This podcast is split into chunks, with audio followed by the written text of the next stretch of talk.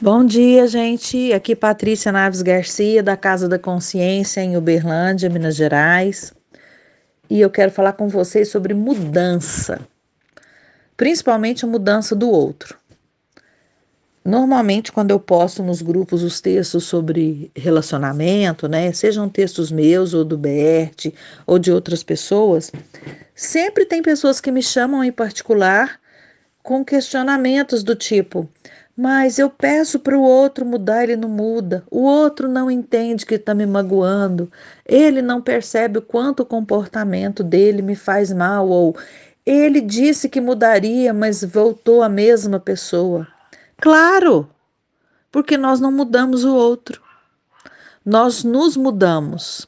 Nós mudamos a nossa forma de olhar, a nossa forma de conduzir, a nossa forma de nos comportar, a nossa forma de compreender por que, que o outro age daquela forma.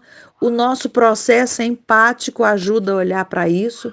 Mas principalmente nós precisamos mudar de relacionamento, de lugar, de casa, de cidade, de planeta, se for necessário, se aquele relacionamento estiver nos magoando profundamente porque ninguém merece ser maltratado pelo outro. E às vezes, às vezes não, cada um dá aquilo que dá conta, aquilo que tem, aquilo que consegue fazer.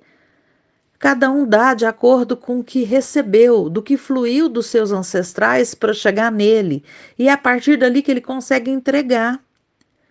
Existem processos de condução, de transformação, mas a pessoa precisa estar muito disposto a isso. E precisa dentro dela também ter essa condição para essa mudança, porque às vezes não existe. Então, existem pessoas incríveis que não são incríveis para você. Por isso que às vezes você encontra uma pessoa que foi descrita por outra de uma forma ruim e você fala aquela pessoa tá doida. E pode não ser isso, talvez naquele relacionamento com aquela pessoa, dentro daquela história, naquele momento vivido, efetivamente aquela pessoa só conseguiu entregar dor para o outro.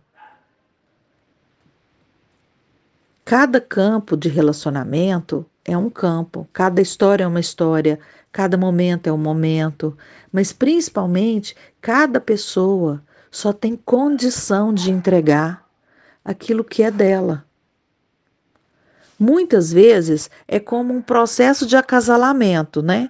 Que os bichinhos, quando você assiste nesses canais de animal, os bichinhos fazem um auê para conquistar a fêmea, não é? E às vezes isso acontece. Às vezes existe um esforço do parceiro e da parceira de se transformarem numa versão melhor de si mesmos para conquistar. Mas como não tem uma raiz, não tem uma base, não tem um conhecimento profundo, não tem uma prática, isso não se sustenta e dissolve com o tempo. Por isso que as pessoas se sentem tão enganadas em determinada altura do relacionamento. E é por isso também que é preciso cuidar das expectativas. E principalmente saber até onde você pode ir, até onde você deve ir, até onde é saudável para você. Não vá para muito longe de você mesmo para manter uma, relaciona uma relação tóxica. Mude-se. Mude-se o mais rápido possível se você estiver num lugar que está te adoecendo. Um beijo muito grande e sejam todos sempre felizes.